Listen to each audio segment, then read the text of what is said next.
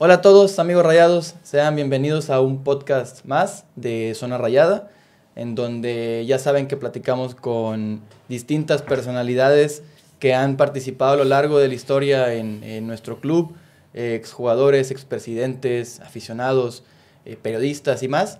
Y hoy toca el turno de entrevistar a un, a un personaje icónico, a un futbolista que le dio mucho al club que participó durante mucho tiempo, muchos años en la institución y que es un gusto para mí eh, platicar con él.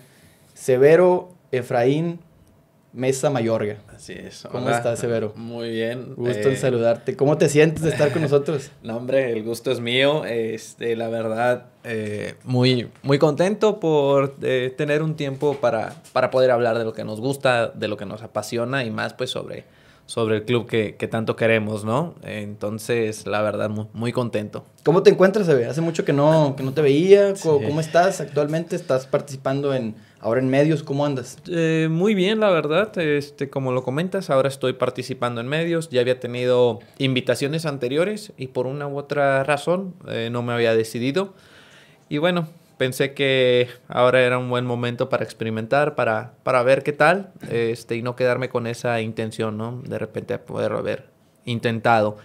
Y pues lo otro, también acabo de ser papá, tengo por tercera vez, muchas gracias. Este, tiene dos meses y una semana mi hija. Entonces, la verdad, disfrutándola completamente. ¿Y ya eres experto o sigues teniendo retos y dificultades con cada nuevo hijo? Eh, mira que cada hijo es diferente, es aprendizaje. Eh, pueden ser hermanos, pero pueden ser muy, muy diferentes. Pero eh, es padre, es padre, la verdad, eh, encontrar los momentos para tus hijos, a que le gusta. Entonces, te digo, hoy me puedo dar ese tiempo, gracias a Dios. Qué bueno se ve. Vamos a estar platicando en este ratito de tus inicios, de cómo llegas a Monterrey, de cómo prácticamente te haces regio, porque no eres de aquí, a lo mejor la gente no sabe, este, y de todo lo que viviste, ¿no? Desde debutar hasta tocarte la inauguración de un estadio nuevo, ¿no? Entonces, eh, vamos a comenzar, se ve, eh, cuéntame, tú eres de, Naranjos, Veracruz, un pueblito chiquito, ¿qué nos puedes contar? Eh, 20 mil habitantes, si no me equivoco, por ahí. Digo, cada vez crece un poquito más el pueblo, pero la verdad... Eh, Rodea por ahí. Ajá, e, es un pueblo chico, donde prácticamente todo se resume en petróleos mexicanos. todo lo que es Pemex, pues le da, le da vida prácticamente al pueblo, ¿no? Eh, se dedica mucho a eso, a perforación, exploración, producción. Eh, entonces, básicamente, eso es Naranjos, zona ganadera, eh, que también podría ser otra, otra cosa importante, pero pues básicamente nada más, ¿no? Pero para mí, pues un lugar donde la verdad crecí muy bien, siento que mi infancia fue muy buena, la disfruté como como a lo mejor me gustaría que mis hijos pudieran disfrutarlo hoy en día, que es más complicado, ¿no? Tener esa libertad de, ¿sabes qué? Me voy al campo y regreso a tal hora y a lo mejor no hay ni que cuidarlo. Hoy en día a lo mejor es más complicado. Es una zona muy verde, ¿no? De mucha vegetación. Uy, demasiado, demasiado. Ahí la verdad para, para todos lados es verde. Eh, por decir, tenemos ríos naturales, que también era de todos los días. Eh, cuando estaba el calor, irte al río, pasar tres, cuatro horas, después te ibas al campo a jugar fútbol, eh, a jugar softball, base. Cosas que tal vez en esta ciudad se complicarían un poquito, ¿no? Sí, pues es que te digo, hoy en día ya la vida ha cambiado un poco, entonces para empezar uno como papá es el que tiene que llevarlo, traerlo, darte tiempos, entonces es un poco más complicado, pero al final de cuentas hay que intentar llevarlos hacia ese punto a tus hijos, ¿no? Que puedan disfrutar también. Claro. Oye, se ve cómo, cómo se empieza a dar en tu infancia eh, este acercamiento con el fútbol. Empiezas, en, me imagino que en un equipito en tu barrio o algo así. ¿Cómo, cómo empiezas a jugar? Fíjate que yo, desde que tengo ahí más uso de razón, eh, para esto, mis papás son separados. este, y tengo un hermano mayor, que es seis años mayor que yo. Entonces él viene a cumplir prácticamente la figura paterna que, yo, no, que yo no tuve.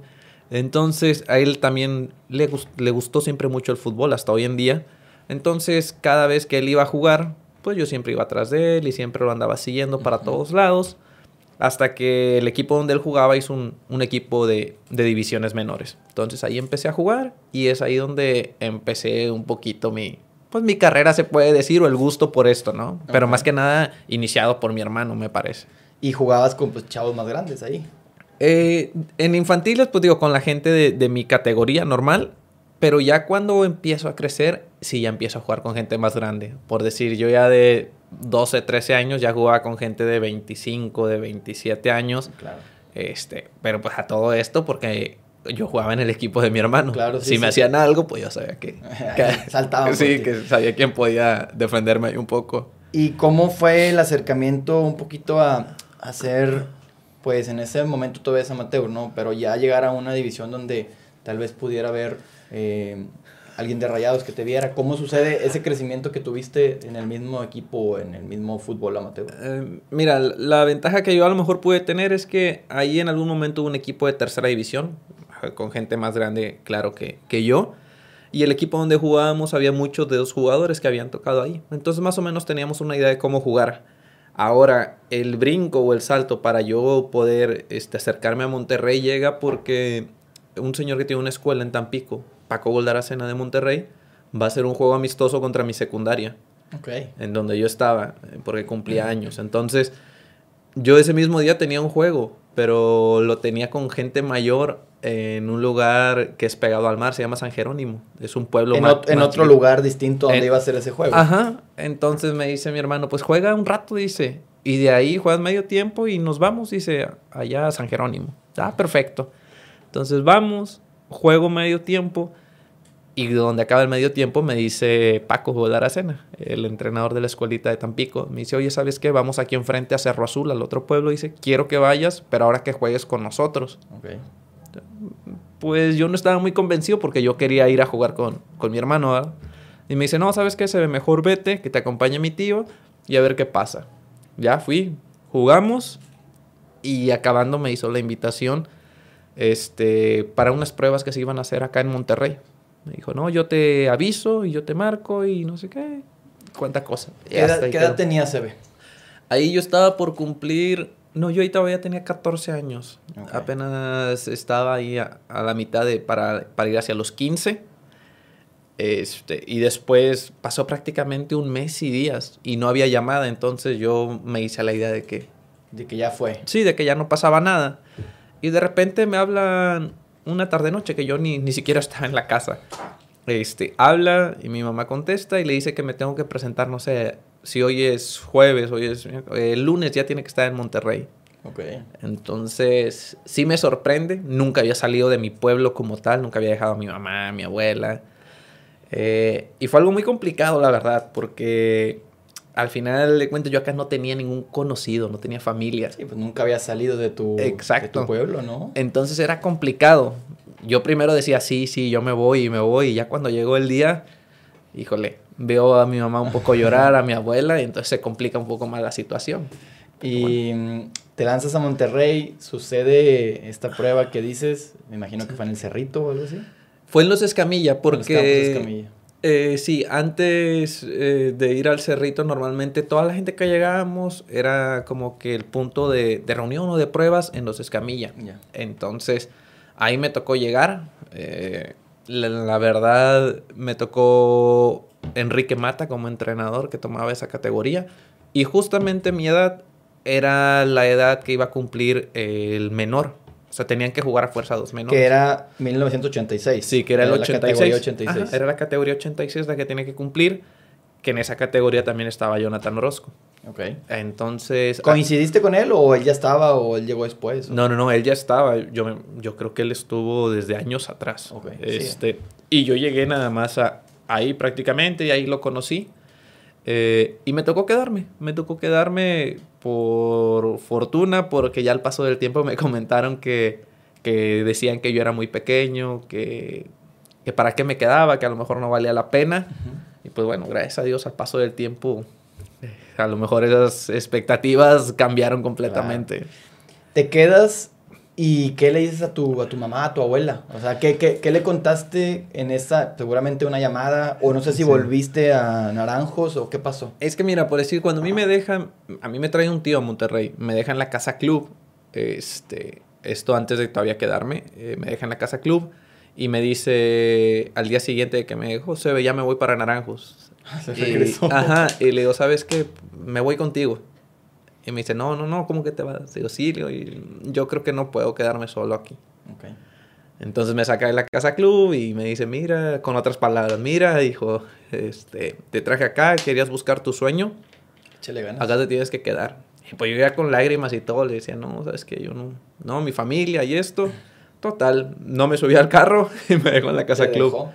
Este, entonces, la verdad que ya desde ahí me empecé a lo mejor a mentalizar un poco que si era lo que quería tenía que ser fuerte.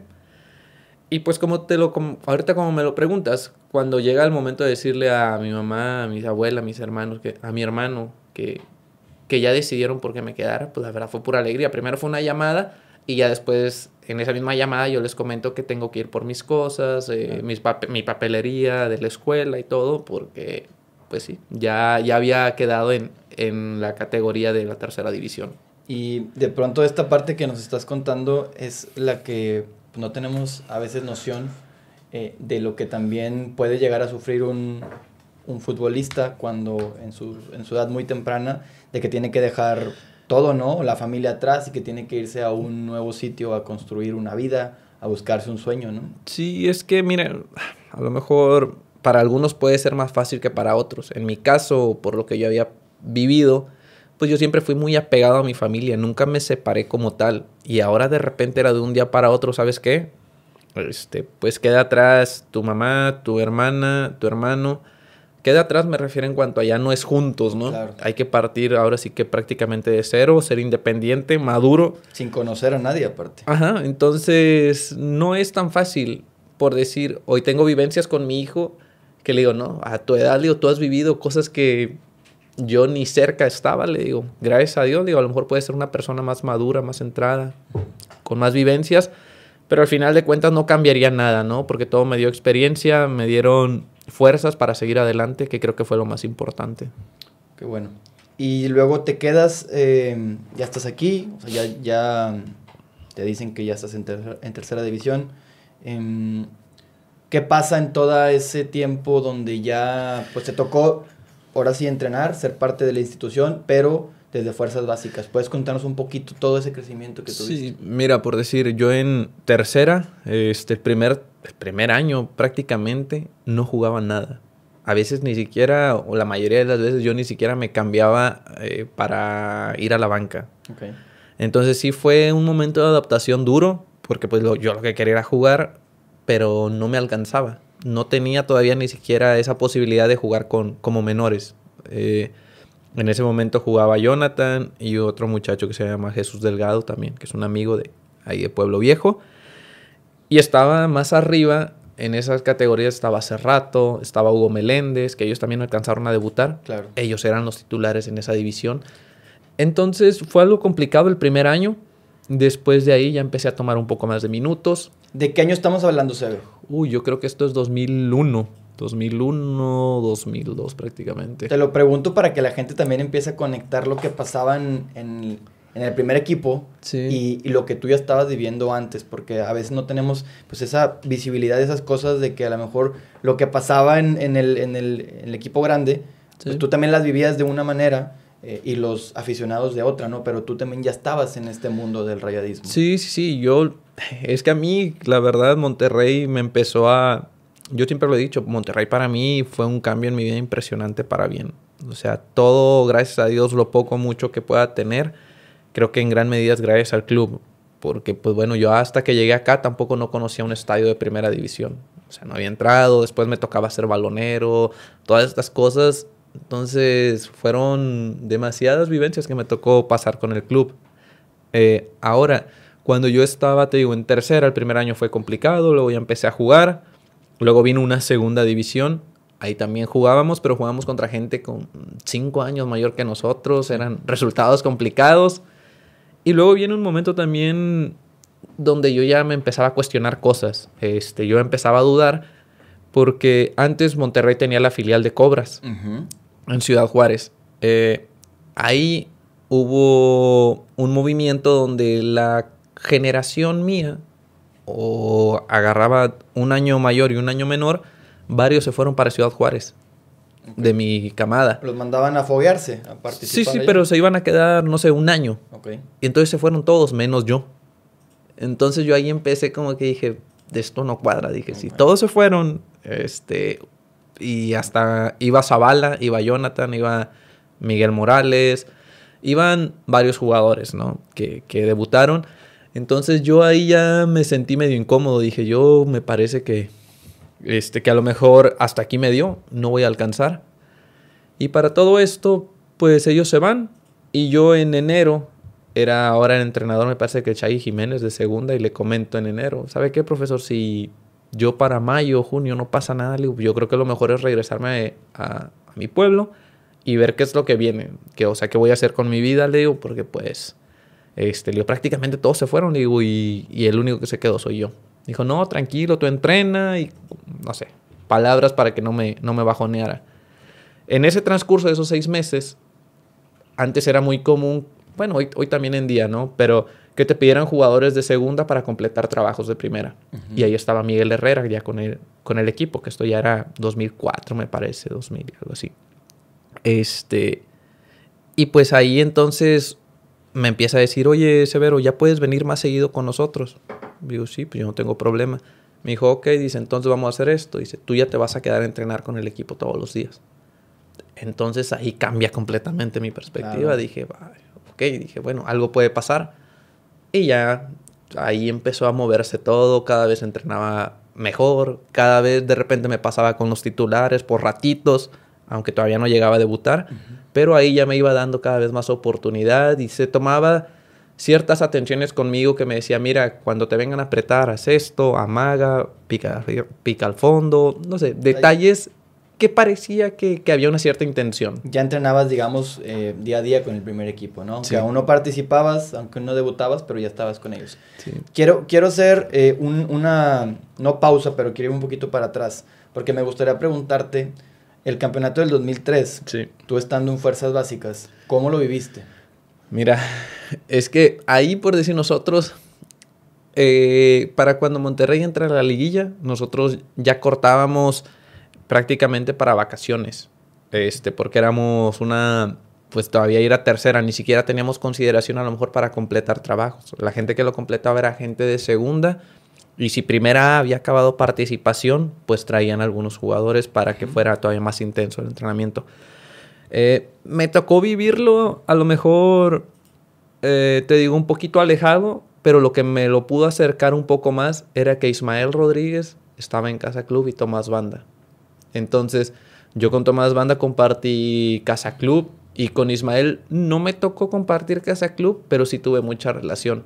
Entonces, gracias a ellos, yo también lo vivía muy cerca. O sea, cuando había que ir a dejar a Ismael a concentraciones, a veces lo acompañábamos este, en el carro porque había que, traerlo a la Casa Club.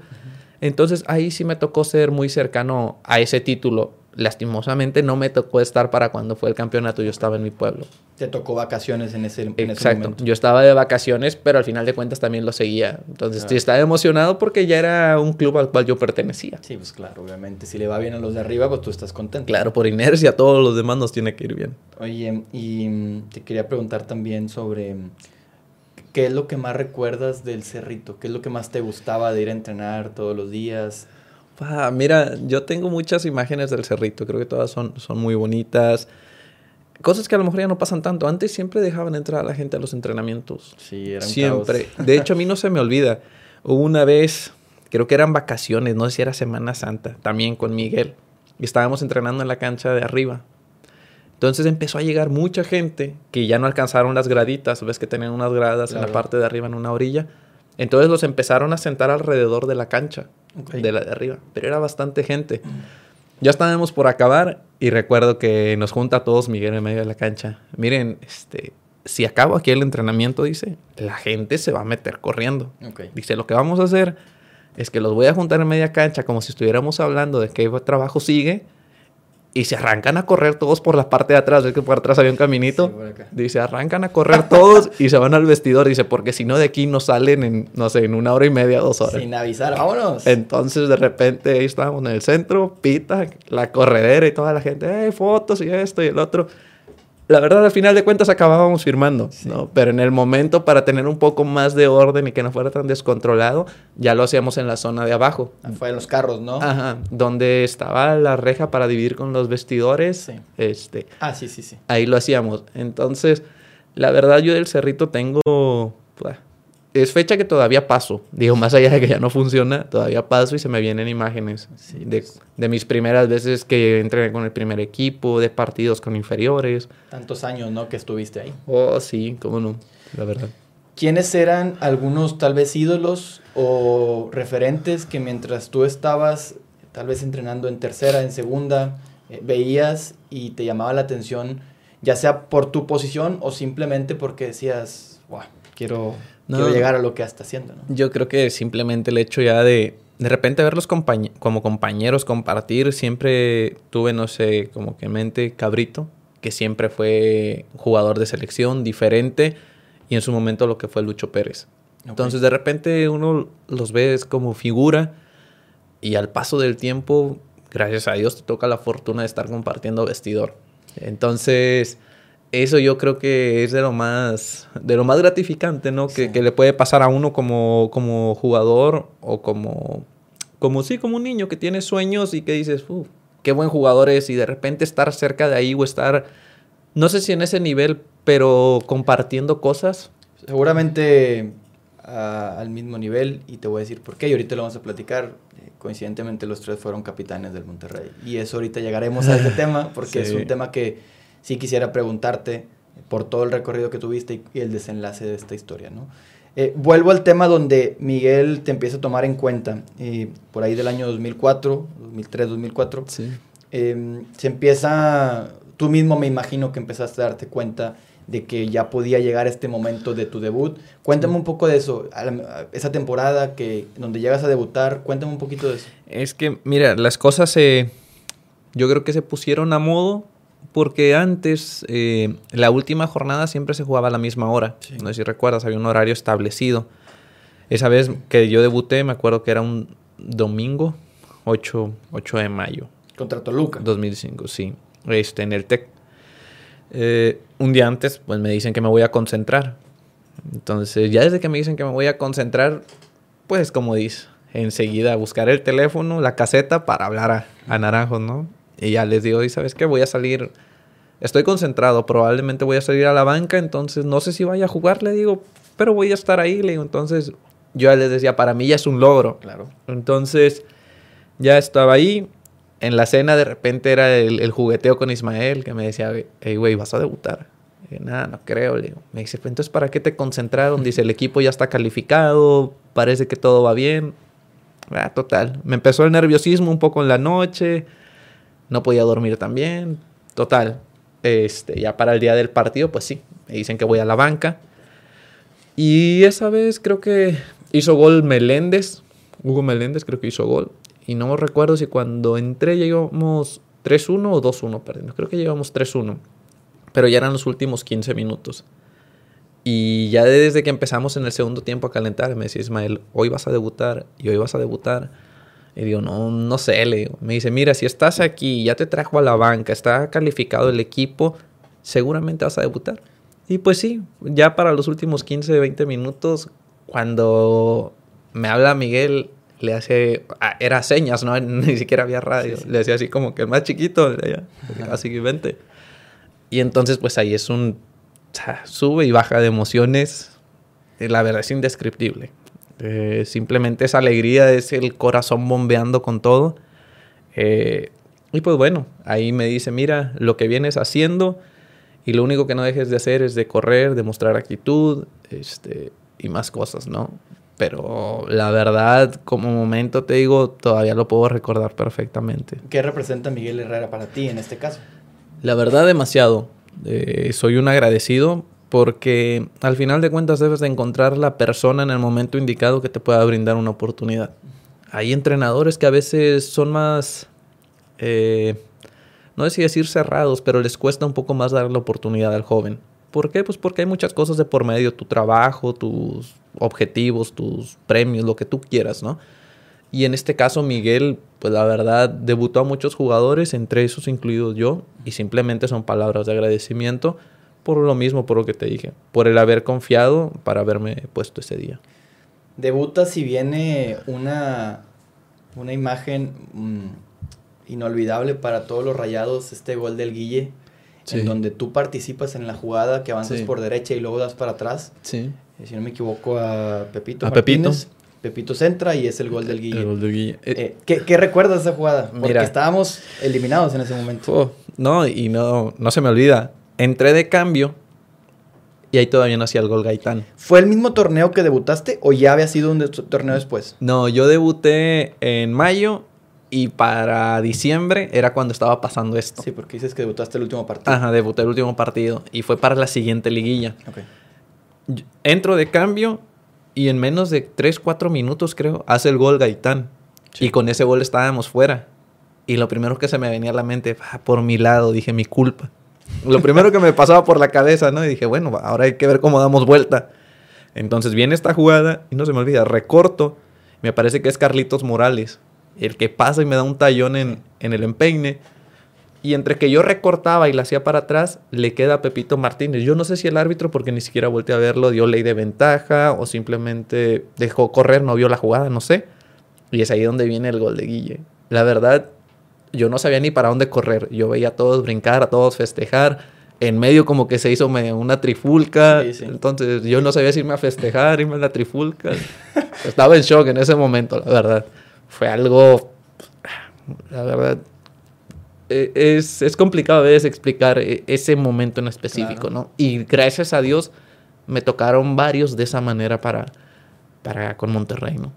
Y es un momento, te digo, inolvidable para cualquier Oh. persona y más, por ejemplo, tú que te tocó estar ahí adentro, ¿no? Sí, y tenía poco, la verdad, también de, de haber debutado. O sea, no tenía ni seis meses. Estábamos en, en la antesala de una final, dejando en semifinales este, pues, al rival de la ciudad. Entonces todavía le daba mayor sabor a todo esto. Claro. Era, era como que uh, algo casi como si se hubiera escrito. ¿Sabes Sí, qué? sí. Lo vas a vencer y va a ser algo sufrido y vas a ir a la final. Sí, como una historia que si te la cuentan, a lo mejor no te la crees hasta que la vives, ¿no? Parecía que, que así era. Después viene esta época de cambio donde se va Miguel, por ahí del Sí. 2006, 2007. Este, y cuéntame un poco de esa, de esa etapa, porque estuvo Misraji, La Volpe y demás, eh, porque fue un momento de transición de muchos jugadores y demás, ¿no? Sí, la verdad fue, digo, para mí también cuando se va Miguel era algo complicado, incierto, mm, no sabía qué esperar, porque al final de cuentas todavía seguía siendo un joven y era un entrenador que había confiado en mí. Que a lo mejor yo también cuando él me da la oportunidad, en algunos momentos tuve errores, tuve equivocaciones, como cualquier novato, pero supo respaldarme o me dio ese voto de confianza, que es por eso que te digo que también lo agradezco mucho. Este, y como bien lo dices, después fue un poco de, de inestabilidad, como que el equipo no acababa por arrancar. Con la Volpe creo que tuvimos buenos momentos, este, pero después también como que otra vez en un bachecito. Fue, fueron momentos difíciles, eh, un poco, pero creo que después vino, vino lo mejor, ¿no? Porque también me parece que la última temporada de Miguel llegó Chupete. Sí. Eh, nada más que la primera temporada de Chupete no fue tan buena.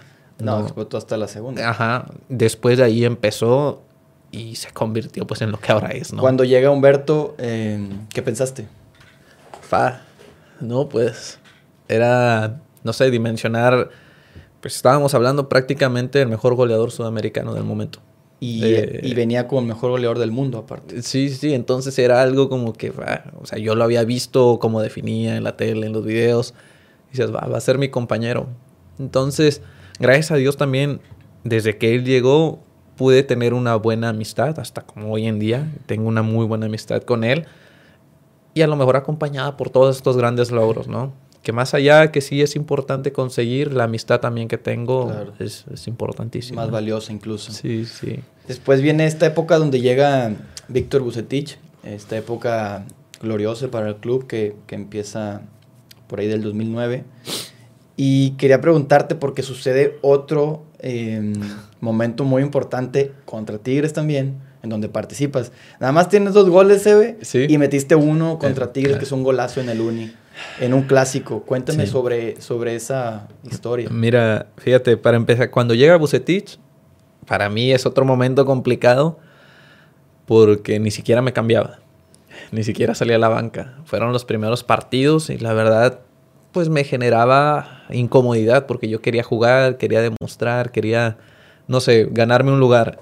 y pues ni siquiera tenía la posibilidad de jugar ni de cambiarme. Entonces me costó al inicio, la verdad, con Bucetich, me costó, fue algo complicado. De hecho, el primer partido que yo inicio con él es ese, es el clásico. Yo no había jugado de inicio con él. Y ese partido recuerdo que me dijo, mira Severo, pasando media cancha, cerca de Lobos, donde caiga en tu zona, hay que ser intenso. Dice, no me lo dejes pensar, dice, porque nos puede complicar. ¿Te tocaba marcar a Lucas Lobos a ti? Normalmente sí, yo tenía que estar cerca de él. Y en esa jugada del gol, pues todo es al revés. ¿Por qué? Porque Aldo está desbordando. Aldo centra. Chupete está brincando para rematar, cosa que normalmente no pasaba. Era al revés. Y luego yo pegándole a gol. Entonces se movieron un poquito las cosas. Pero la verdad, te digo, eh, fue algo que, que, se dio en el momento que todo fue, fue pasando, ¿no? Hay una frase que, que se utiliza mucho que cuando alguien le llega un balón de esos y se dice, eh, le pegó sin pensar, ¿no? O sea, quiere decir que, que, le pegó a donde sea. Pero otros dicen, tienes que pensar para eso. ¿Qué, ¿qué, qué, pasa en esos momentos cuando la ves y dices, pues aquí soy, ¿no? Es que, bueno, yo no sé si lo recuerdas, a lo mejor no sé si te tocó. En el barrial, en la segunda cancha, este, hay como un muro que está inclinado. Claro, una piedra. Una, sí, una piedra, pero grande, inclinada. Bueno, en esa piedra, antes de empezar nosotros, este, no sé, cualquier entrenamiento, nos poníamos a jugar. Y, la golpeábamos de volea y la pelota regresaba. Y que no caiga al piso. Ajá, y que no cayera al piso. Entonces, así lo hacíamos. por bastante tiempo lo hacíamos. Bajábamos 20 minutos antes y ya estábamos jugando. Okay. Que es un hecho que si tú me dices, oye, le pegas 10 veces más a esa pelota y la metes, no sé, es complicadísimo.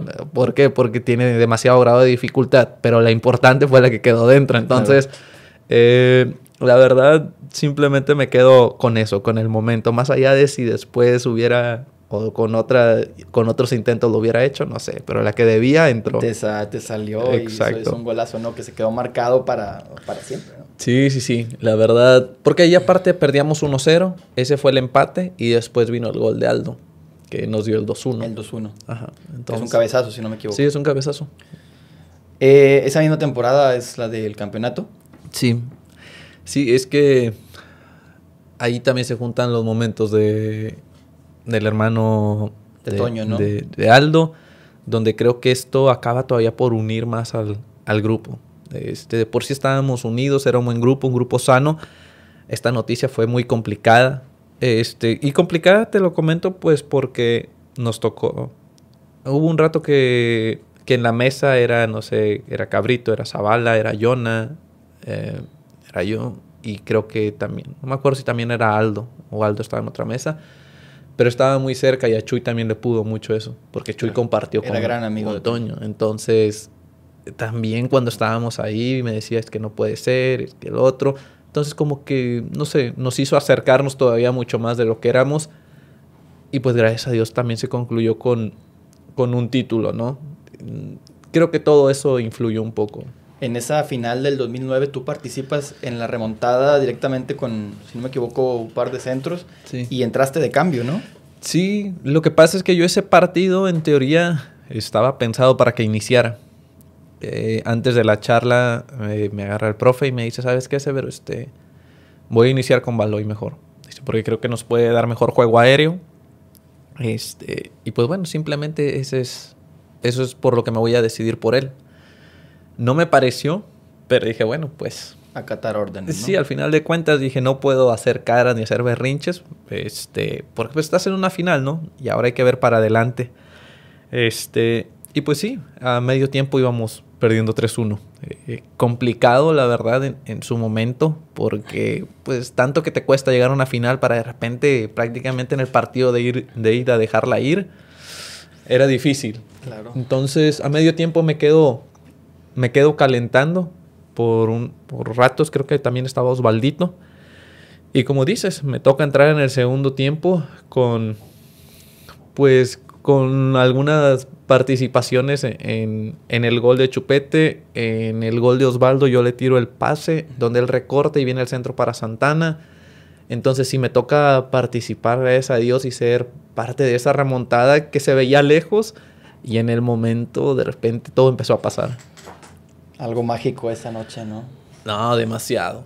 Demasiado porque la verdad, después de ahí acabó el partido y en el vestidor, no que estuviéramos confiados, pero sabíamos que, esta que esa final era de nosotros. O sea, que, no, que en México no la íbamos a perder. O sea, no podíamos perder esa final porque el equipo ya sentía como que esa vibra, como que esa sensación de que si remontamos esto, lo que pasa en México lo vamos a sacar adelante. Claro. Después de, esa final y ese campeonato viene pues, toda esta época dorada de campeonatos 2010, 11, 12 y 13, en donde te consolidas eh, mucho en el equipo y eres titular indiscutible. Y eso te lleva a la selección también. Sí, sí, sí.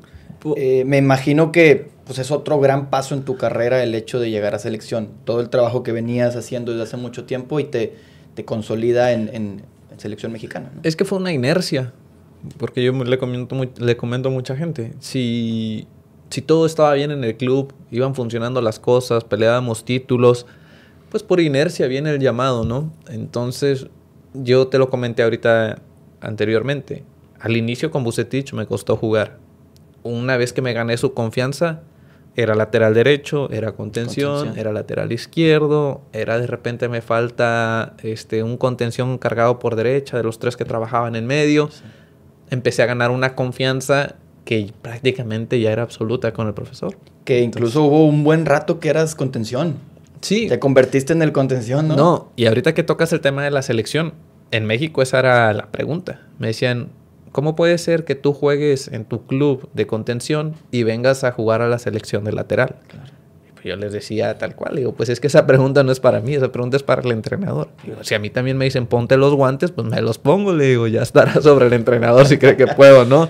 hay, este, hay, un partido icónico contra Brasil, creo que es un amistoso en 2012. Sí, sí y que pues, es recordadísimo por todos en México porque detuviste a Neymar. Sí, sí, sí. ¿Qué, qué tienes para contarnos? ¿Qué te digo? Eh, la verdad, creo que lo que te comentaba ahorita era una inercia que todo venía positivo. Era mi primer gira con la selección. Creo que empezamos con Gales, luego con Bosnia y cerrábamos con Brasil en el Estadio Nuevo de Dallas. Este, entonces, pues Brasil era como que lo que, Brasil siempre será Brasil, ¿no? Lo más interesante que veía yo de esa, de esa gira.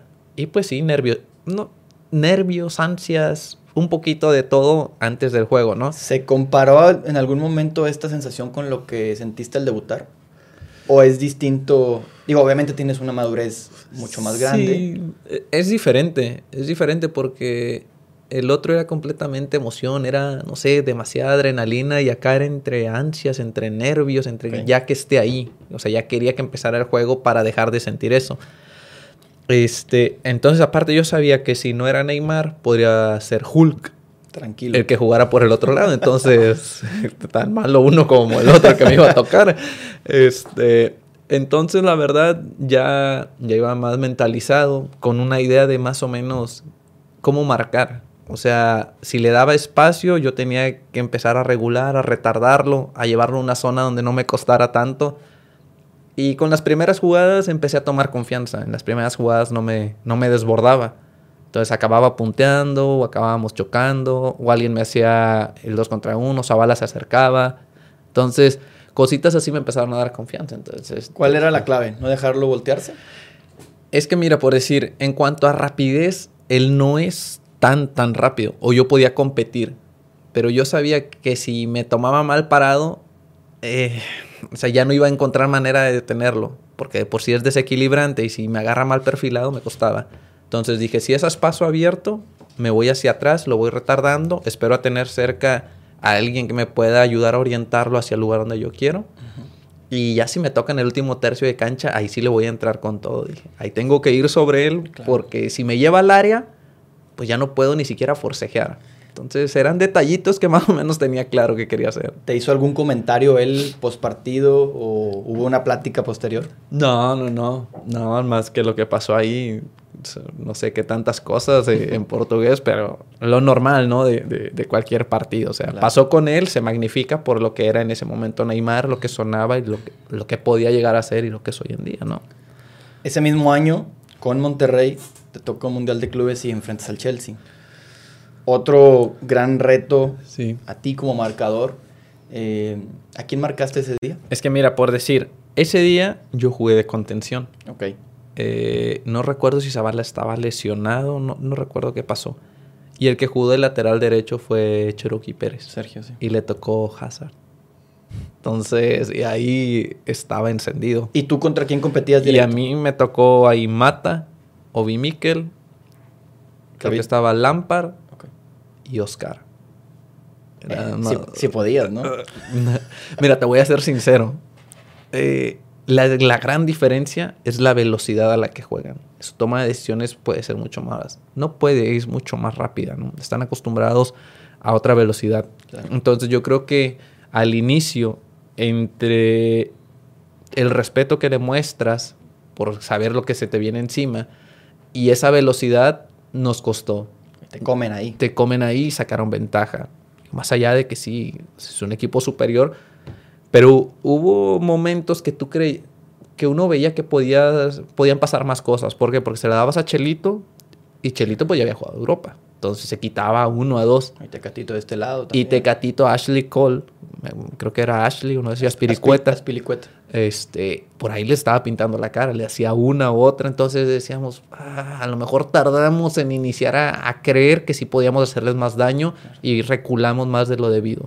Pero bueno, como experiencia, la verdad fue algo buenísimo para nosotros, ¿no?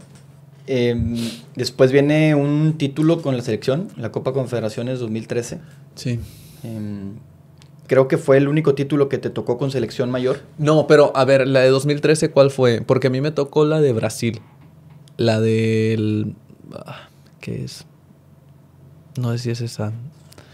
Con Brasil hay una... No recuerdo el año. Fue, fue un año creo que antes del Mundial de Brasil. Nos toca, pero en esa no pudimos. Esa nos tocó Brasil, Japón e Italia.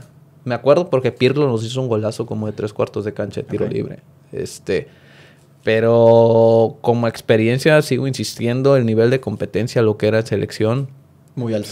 Demasiado, demasiado. Lo que era Italia, por más de que se dice que es defensivo, tú veías cuando la pelota pasaba por Pirlo, era una velocidad y era Ah, una técnica, un jugador muy capaz. Después se ve bien esta época donde empieza una pues transición en el club hacia un nuevo un nuevo proyecto que es el nuevo estadio. Antes la despedida del TEC, ¿cómo la vives? Y la verdad, ahí sí se me salieron en algún momento lágrimas. Sigo insistiendo por lo que fue. Para mí lo que me representó, eh, mi debut, eh, campeonatos, momentos. Se me venían muchas imágenes eh, en ese momento.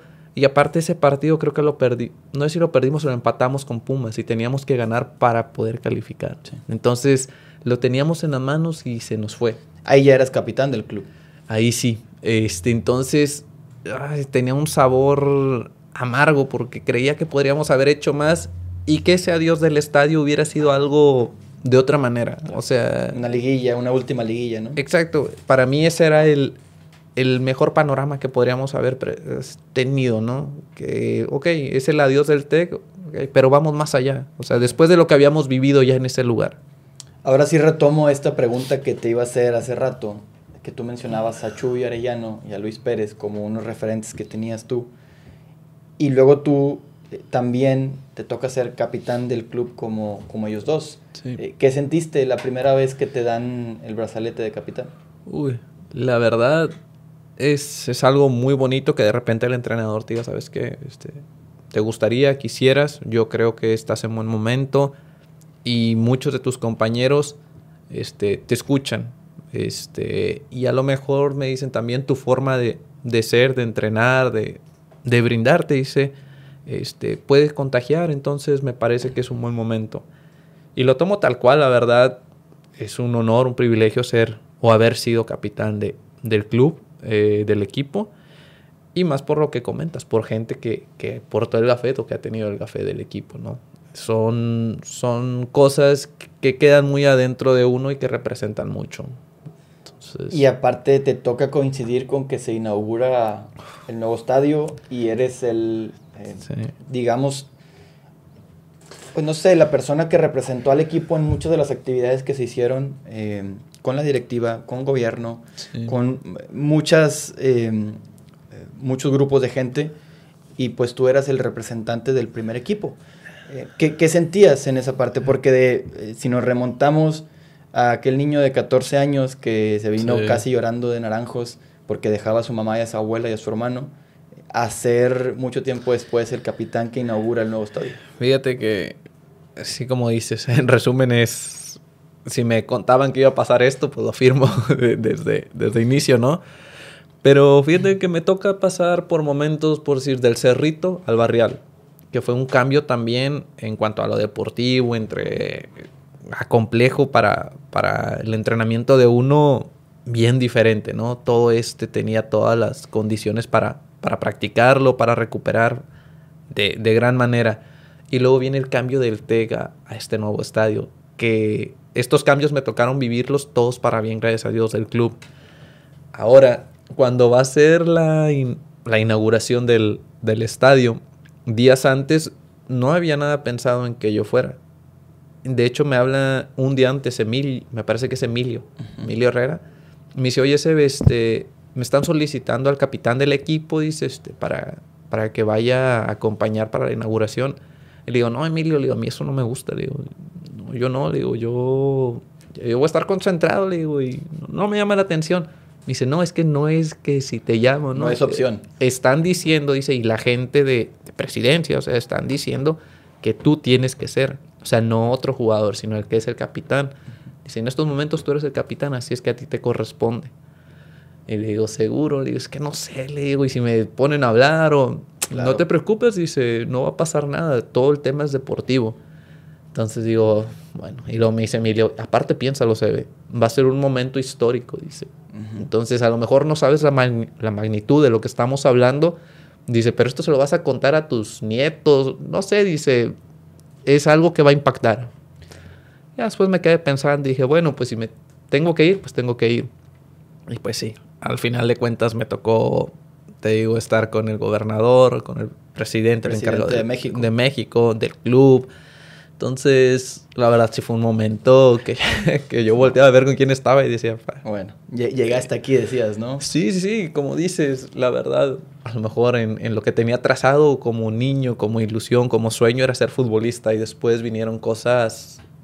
Que jamás te imaginas. Sí, sí, por añadido que vinieron en el Mundial de Clubes, eh, me parece que fue en el tercero, por ahí también se acerca Joseph Blatter a saludarnos, entonces ya estábamos hablando que, me, que nos tocó a lo mejor conocer a, por el fútbol a gente muy importante, ¿no? Acá cuando también fue la inauguración con Benfica, vino Rui Costa, que era un jugador que a mí también me había tocado ver en televisión y que yo decía, muy buen jugador. Y de repente el destino te... Te conecta, de alguna manera con ellos. Te pone en el momento indicado, ¿no? Entonces... Después viene esta, se inaugura el estadio. Eh, ¿Qué recuerdas? Eh, digo, obviamente tú estás adentro, no, no, alcanzas a ver de pronto todo el show, pero ¿qué recuerdas al momento de ya jugar lleno de gente? ¿Qué sentiste? La verdad, era. Era alegría por, por ver a toda la gente, ver un nuevo estadio, ver disfrutar. También me tocó ver a, a gente relacionada al club que ya no estaba, por decir, eh, estaba Bucetich, estaba Chuy y nos tocó ver a, más gente, ¿no? Que ha representado algo en la historia del club, que todos somos alguna parte de, ello. Entonces era ver gente conocida que teníamos tiempo que no la veíamos. La verdad fueron momentos para mí muy bonitos el ver o el poder coincidir. De hecho, a veces creo que tuvimos una reunión, no sé si fue por Zoom, no recuerdo, tuvimos una reunión. En el 75 aniversario. Ajá, también donde empiezas a ver a toda la cantidad de gente que forma, pues, que forma parte de, de la historia del club que te sientes afortunado de también ser una pequeña parte, De participar en esta gran historia. Que, que, te haya tocado, creo que ah, demasiada suerte y, y, después que pudiste conseguir títulos, pues mucho mejor. Se ve, jugaste 296 partidos con el Monterrey oficiales. Sí. Eres el séptimo jugador con más partidos en la historia. Eh, ¿Cómo te sientes? alegre, contento, la verdad sigo insistiendo. Eh, para mí el club siempre, siempre voy a tener palabras de agradecimiento. Y más allá por lo deportivo, te digo, a mí como, como persona me ayudó a crecer mucho. Me ayudó a, a ser cada vez mejor, a, a tener unos valores creo que, claros. ser ecuánime con lo que digo, lo que hago, congruente. Entonces, simplemente yo siempre voy a tener palabras de agradecimiento para el club, ¿no? Siempre voy a intentar apoyar desde donde esté. Este, más allá de que pueda haber momentos difíciles, este, siempre intentaré apoyar. Este, pero no, para mí lo que me pasó con Monterrey creo que fue de lo mejor que me ha pasado en la vida. ¿Y para ti qué representa ser rayado? Rayado, pues es, es lo que te comentaba ahorita, es una forma de ser, de vivir tu pasión, de, de los valores que representa, eh, el, el el querer este club. Yo lo quiero muy a mi manera. Este, sé lo que significa para mí y te digo, podrá haber momentos complicados donde de repente se pueda entender de, de, gente que pueda ser aficionada y que le cuestan los momentos difíciles, a, a, uno también, pero al final de cuentas me tocó también estar del otro lado y las malas rachas son parte de, entonces las entiendo tal cual que me gustaría que siempre le vaya bien al club, pero que también cuando no le vaya bien estará uno para apoyar, ¿no? Quisiera, Sebe, para esta última parte de la plática, hacerte una, una dinámica, a ver qué, mostrarte alguna foto y ver qué, qué recuerdas, qué opinión tienes este, al respecto. Aquí nos pasaron esta, esta foto que, pues me imagino que son grandes, grandes amigos, si la puedes ver y mencionar. Sí, sí, es es lo que te digo, es un poco de lo que nos tocó vivir, un poco de historia, que falta, faltarían muchos más jugadores que fuimos parte de, pero el poder tener la oportunidad de, juntarte, de, platicar, de revivir ciertas cosas, eso te digo, eso no se cambia por nada. Es lo que te deja al final de cuentas el fútbol, ¿no? Esa, esa amistad con, con todos estos compañeros que nos tocó. Y esta otra donde que es muy famosa, ya la había visto. Sales con, con David Luis. Ah, esa. Fíjate, ahí él me decía, eh, porque llegó un momento en que nosotros empezamos a, a, ser más intensos. Intensos me refiero a que íbamos, chocábamos, dejábamos el pie o cualquier cosa. Y él me, me decía en ese momento, me dice, es que nosotros, dice, en América somos muy de que mete y que se vea y que no te falte actitud, dice, pero yo ya los vi jugar a ustedes, dice, y son un muy buen equipo y se juegan muy bien.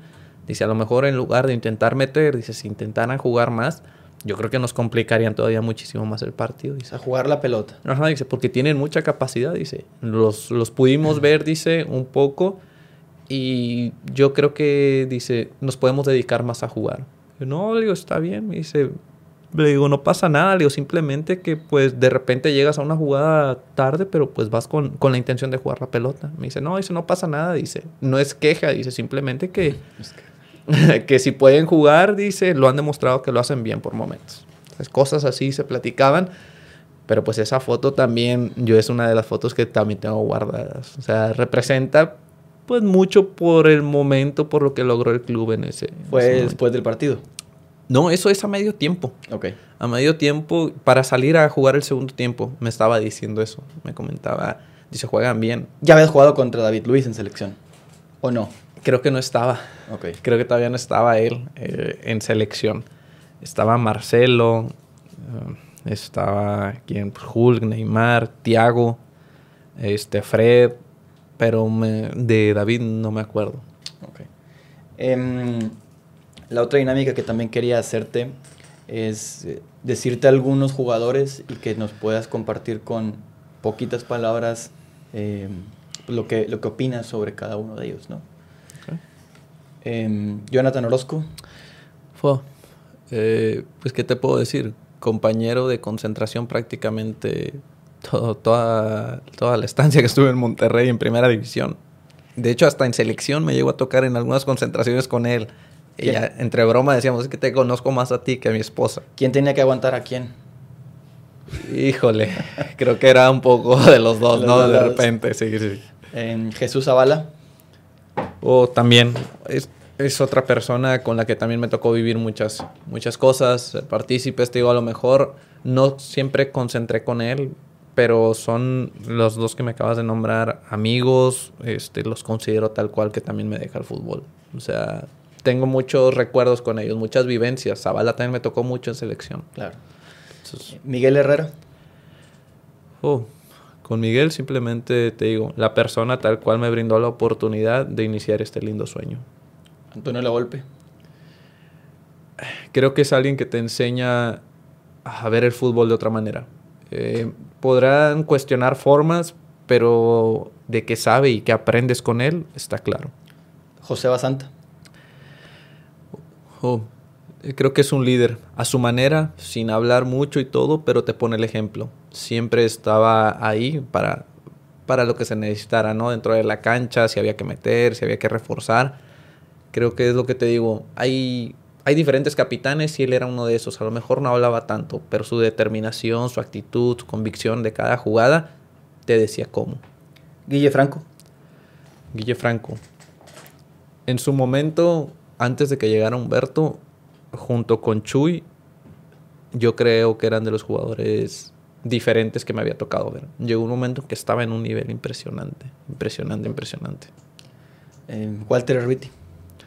Walter Herbiti, con él, fíjate, tengo también una anécdota por ahí. Este, yo hubo un momento que estuve eh, dolores en la espalda y decían que era que tenía una descompensación, que tenía una parte más grande que la otra. Entonces decían que esto se podía solucionar con un colchón, bla, bla, bla. Fueron miles de cosas, ¿no? Y en eso que me estaban diciendo del colchón y todo, pues yo vivía en casa club. Y aparte todavía creo que ni jugaba en primera parte, nada más entrenaba. Y ahí entró Herbiti. Dijo, ¿qué necesita? No, pues que esto, que el otro. Ok, vente, se ve. Me fui con él, fuimos a la mueblería, me compró el colchón, me dijo, mira, la dirección. Y ahí me lo llevaron a la casa club. O sea... Gran anécdota del colchón y Walter. Sí, sin querer. Y me dijo, ya está, está pagado y sin nada más dile a dónde te lo lleven. Entonces, cosas, cosas así que a lo mejor no se saben, ¿verdad? Pero son detalles que pues también se, se quedan. Em, Luis Pérez. Uh, Luis Pérez, para mí era en cierto momento la persona que, que, nos guiaba en momentos difíciles, siempre una mentalidad fuertísima.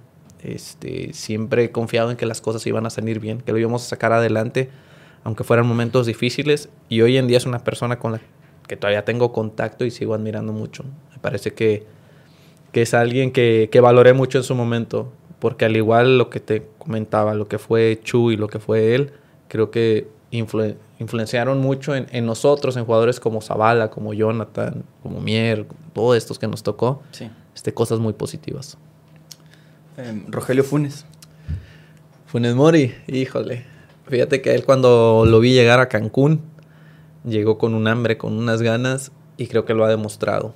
Este, creo que es un jugador que se ha metido en la historia del club a base de gran rendimiento y que creo que va a seguir haciendo cosas muy buenas. Todavía es joven, creo que todavía tiene muchas cosas por, eh, por conquistar, eh, títulos, eh, no sé, más goles, meterse todavía más en la historia de este club, que de por sí ya está, pero la verdad veo un jugador y una persona de 10 puntos. César Montes. César Montes, fíjate, me tocó poco tiempo con él, pero creo que va a ser, o ya, aparte de lo que ya es, creo que puede ser un gran referente de este club. Puede ser alguien histórico porque empezó muy joven y porque ha tenido la capacidad de jugar desde temprana edad y ser titular. Entonces, creo que puede ser alguien muy importante también en la historia del club. Pudiéramos quedarnos aquí platicando de mil más historias y mil jugadores, pero se nos acaba el tiempo, Sebe. Eh, un último mensaje para la gente del Monterrey.